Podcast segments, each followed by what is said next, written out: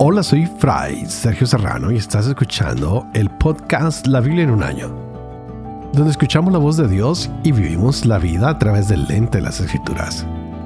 El podcast de la Biblia en un año es presentado por Ascension. Usando la cronología de la Biblia de Great Adventure, leeremos desde Génesis hasta Apocalipsis, descubriendo cómo se desarrolla la historia de la salvación y cómo encajamos en esa historia hoy. Leíamos el capítulo 14 del segundo libro de Samuel y uff, qué historias las que nos han tocado estos días, no sé ustedes qué opinan. Pero vimos cómo Joab, que es un general del ejército de David, que conoce el corazón de David, que conoce a David, también tiene inclinaciones hacia su hijo Absalón y quiere que éste regrese. Por eso, astutamente se consiguió a esta mujer quien finge eh, ser una viuda que está en duelo, se viste con ropas de luto, se presenta delante del rey y le dice al rey mentiras, lo engaña, le cuenta una historia muy triste. Y esto solo para influir en el corazón, en los sentimientos de el rey. Y le cuenta una historia bastante triste. Nos damos cuenta cómo al cuentero le ponen hoy un cuento. David, que había usado el engaño, hoy usan el engaño contra él. Esta mujer lo ha engañado y esta mujer le ayuda a decirle al rey que el pueblo está a favor de Absalón, porque para muchas personas Absalón lo único que hizo fue cobrar justicia, vengar la violación de su hermana, por lo cual estaba bien, porque estaba vengando lo que le había pasado a Tamar, lo que Amnón había hecho con ella, la había difamado a su propia hermana.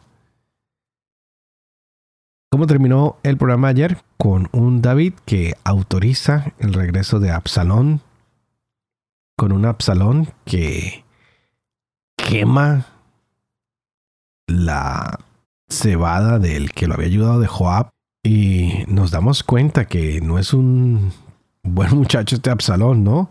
Y David le está metiendo más fuego a la situación porque no quiso recibir a su hijo Absalón al principio, lo cual va preparando un corazón más herido, más despótico. Y este hombre incendia el granero de Joab, ahora se ve con su padre. Y hoy el día no va a estar nada mejor. Este hombre parece que tiene algo en su corazón. Parece que no es una buena persona Absalón. Así que vamos a descubrir un poquito más de él hoy. Estaremos leyendo el segundo libro de Samuel en el capítulo 15. El primer libro de Crónicas, leeremos dos capítulos, el 19 y el 20. Y tendremos el Salmo 3. Este es el día 133. Iniciamos. 2 Samuel capítulo 15 Después de esto, se hizo Absalón con un carro, caballos y cincuenta hombres que corrían delante de él. Se levantaba Absalón temprano y se colocaba a la vera del camino de la puerta, y a los que tenían algún pleito y venían donde el rey para el juicio, los llamaba Absalón y les decía, ¿no eres tú de...? Él respondía, tu siervo es de tal tribu de Israel. Absalón le decía, mira, tu causa es justa y buena pero nadie te escuchará de parte del rey. Y añadía Absalón, ¿quién me pusiera por juez de esta tierra? Podrían venir a mí todos los que tienen pleitos o juicios, y yo les haría justicia. Cuando alguno se acercaba a él y se postraba, le tendía la mano, lo retenía y lo besaba. Así hacía Absalón con todos los israelitas que iban al tribunal del rey. Absalón robaba así el corazón de los hombres de Israel. Al cabo de cuatro años, dijo Absalón al rey, Permíteme que vaya a Hebrón a cumplir el voto que hice a Yahvé. Porque tu siervo hizo voto cuando estaba en Gesur de Aram, diciendo, Si Yahvé me permite volver a Jerusalén, daré culto a Yahvé en Hebrón. El rey le dijo, Vete en paz Él se levantó y se fue a Hebrón. Envió a Absalón mensajeros a todas las tribus de Israel diciendo, Cuando oigan el sonido del cuerno, digan, Absalón se ha proclamado rey en Hebrón. Con Absalón habían partido de Jerusalén 200 hombres invitados. Eran inocentes y no sabían absolutamente nada. Mientras ofrecían los sacrificios, mandó a Absalón llamar a Ahitofel el Gilonita, consejero de David de su ciudad de Giló. Así la conjuración se fortalecía y eran cada vez más numerosos los partidarios de Absalón. Llegó uno que avisó a David, el corazón de los hombres de Israel va tras de Absalón. Entonces David dijo a todos los servidores que estaban con él en Jerusalén, Levántense y huyamos, porque no tenemos escape ante Absalón.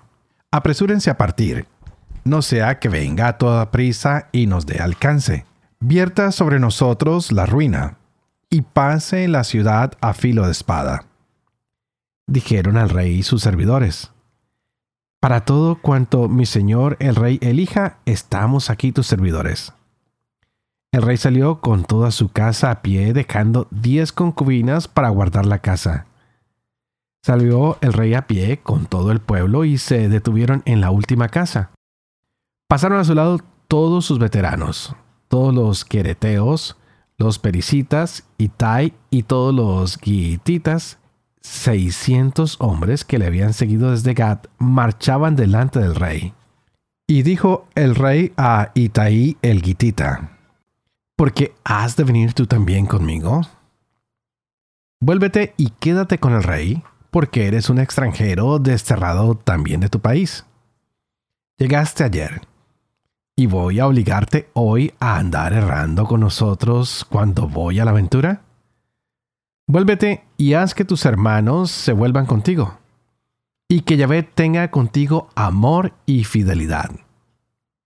Itai respondió al rey, por vida de Yahvé y por tu vida, Rey mi Señor, que donde el Rey mi Señor esté para muerte o para vida, allí estará tu siervo. Entonces David dijo a Itai, Anda y pasa. Pasó Itai de Gad con todos sus hombres y todos sus niños. Iban todos llorando a voz en grito.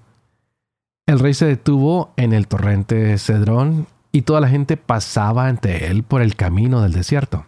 Llegó también Sadoc, acompañado de todos los levitas, llevando el arca de la alianza de Dios.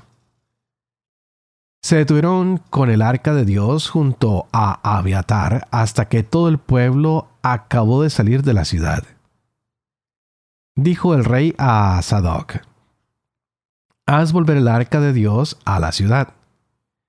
Si ha hallado gracia a los ojos de Yahvé, me hará volver y me permitirá ver el arca y su morada.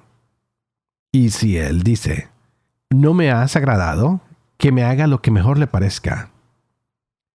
Dijo el rey al sacerdote Sadoc, mira, vuelve en paz a la ciudad, y que vuelvan con ustedes sus dos hijos, tu hijo Ahimás y Jonatán, hijo de Abiatar.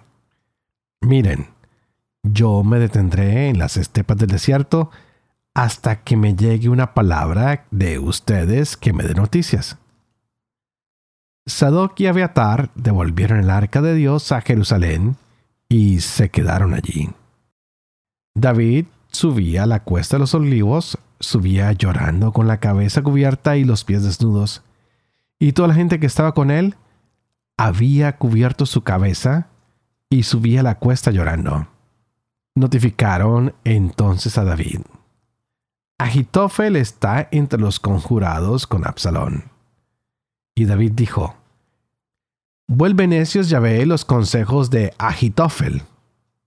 Cuando David llegó a la cima donde se postran ante Dios, le salió al encuentro Husai el arquita con la túnica desgarrada y cubierta de polvo su cabeza. David le dijo, Si vienes conmigo, me serás una carga.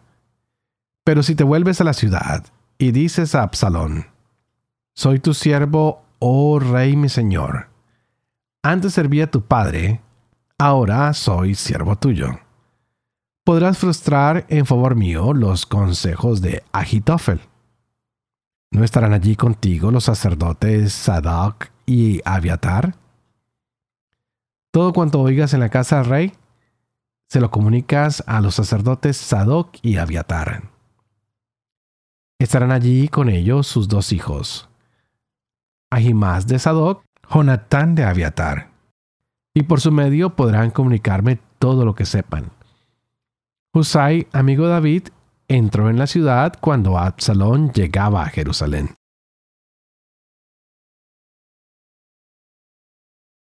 Uno Crónicas, capítulo 19. Después de esto murió Nahas, rey de los amonitas, y en su lugar reinó su hijo. Dijo entonces David, Tendré con Hanún, hijo de Nahas, la misma benevolencia que su padre tuvo conmigo. Y envió David mensajeros para que lo consolaran por su padre. Pero cuando los servidores de David llegaron al país de los amonitas, donde Hanún para consolarlo, dijeron los príncipes de los amonitas a Hanún, ¿acaso David ha enviado a consolarte porque quiere hacer honor a tu padre ante tus ojos?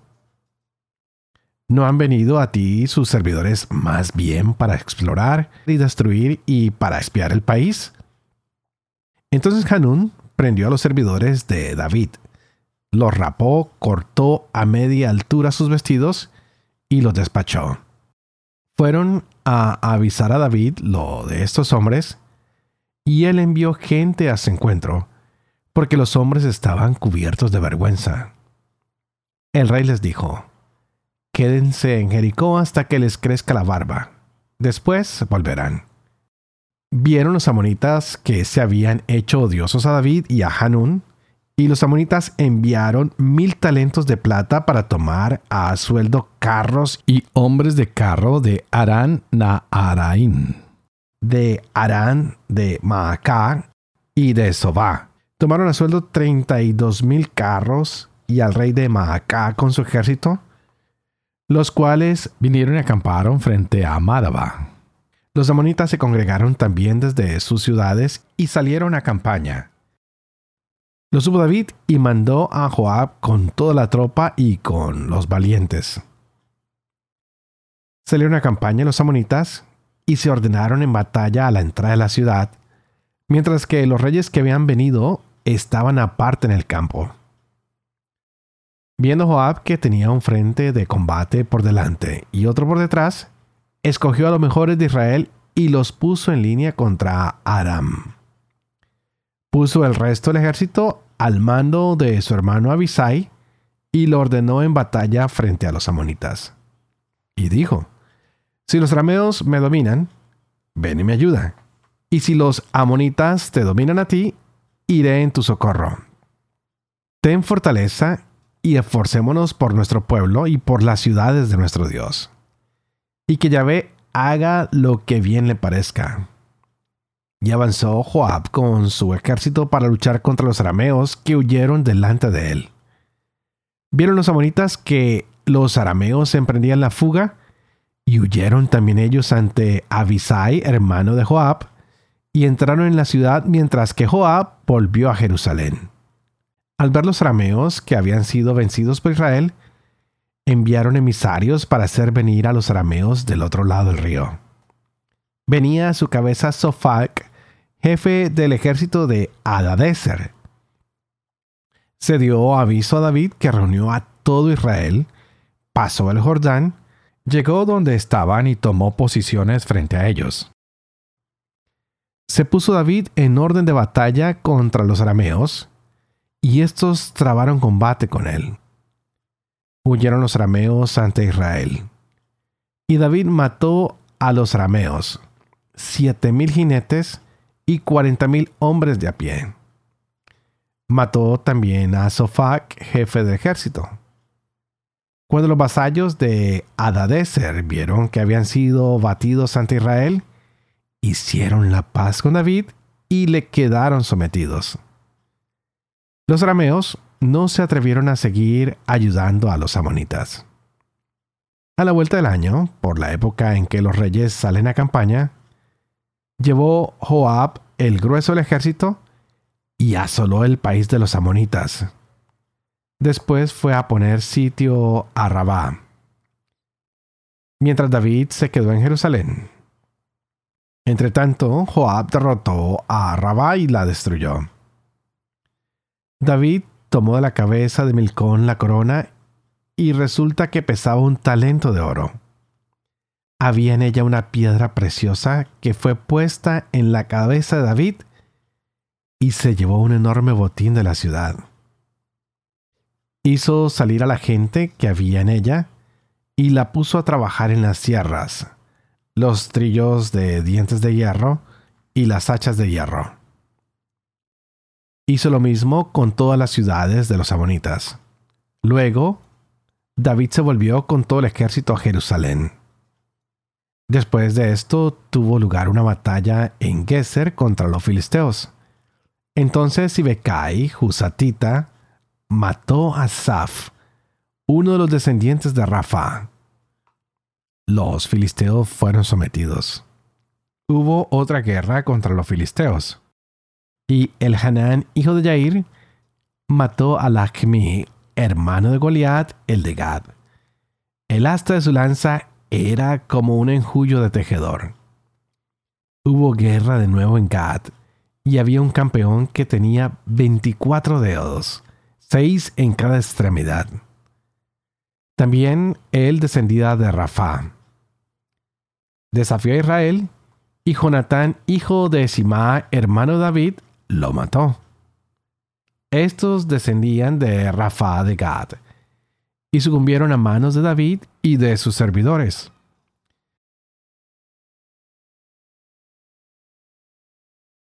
Salmo 3 Salmo de David cuando huía de su hijo Absalón. Ya ve, ¿cuántos son mis adversarios? ¿Cuántos los que se alzan contra mí?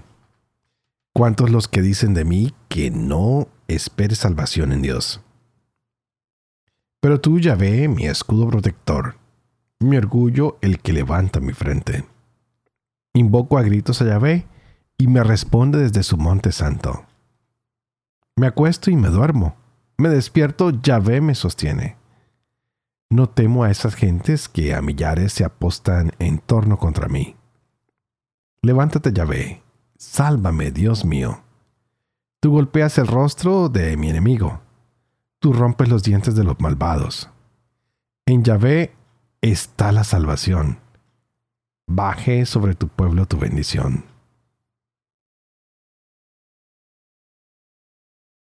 Padre de amor y misericordia, tú que haces elocuente la lengua de los niños, educa también la mía e infunde en mis labios la gracia de tu bendición. Padre, Hijo y Espíritu Santo. Y a ti te pido, para que juntos pidamos la asistencia del Espíritu Santo, que éste abra nuestra mente y nuestro corazón para que podamos gozar de esta hermosa palabra. Y siguen los problemas en la casa de David. Hoy el hombre fuerte tiene que salir corriendo. Tiene que esconderse de su propio hijo. A aquel a quien le dio la bienvenida le ha jugado una mala pasada. Ha estado, yo lo diría en buen colombiano, coqueteando con las gentes. Se ha ganado su cariño. Le ha mentido a su padre, se ha ido para Hebrón y se está haciendo autoproclamar rey. Pero él no sabe algo que es muy importante. Y es que el rey de Israel no lo pone la gente, lo pone Yahvé. Yahvé es quien pone siempre el rey del el pueblo. No es el pueblo que se autodenomina. Y cuando así pasó y pusieron a Saúl, ya vemos las consecuencias. Empieza David a esconderse, está buscando refugio. Y parece que una vez más le toca huir. Tuvo que huir de Saúl ahora tiene que huir de su propio hijo. Y sí que ha salido bien inteligente este hombre Absalón. Usa palabras corteses, amables, se va ganando el corazón de los israelitas. Parece que es una persona no solamente atractiva, sino simpática. Era como su padre en muchas maneras, como David. Y vamos a ver que al regresar a Jerusalén, empieza secretamente a planear cómo derrotar a su propio padre, a David. Esto es algo muy cobarde, muy vil, que vamos a encontrar en estas letras de la segunda historia en Samuel ¿ah? de David. Y todo esto es consecuencia del pecado de David. En realidad, David está obligado a ir ahora de Jerusalén, pero también es porque él permitió que entrara todo esto en su familia. No ha sabido llevar a su familia, ha sabido llevar al pueblo, pero le ha costado trabajo dominar a su familia. Absalón está haciendo de las suyas.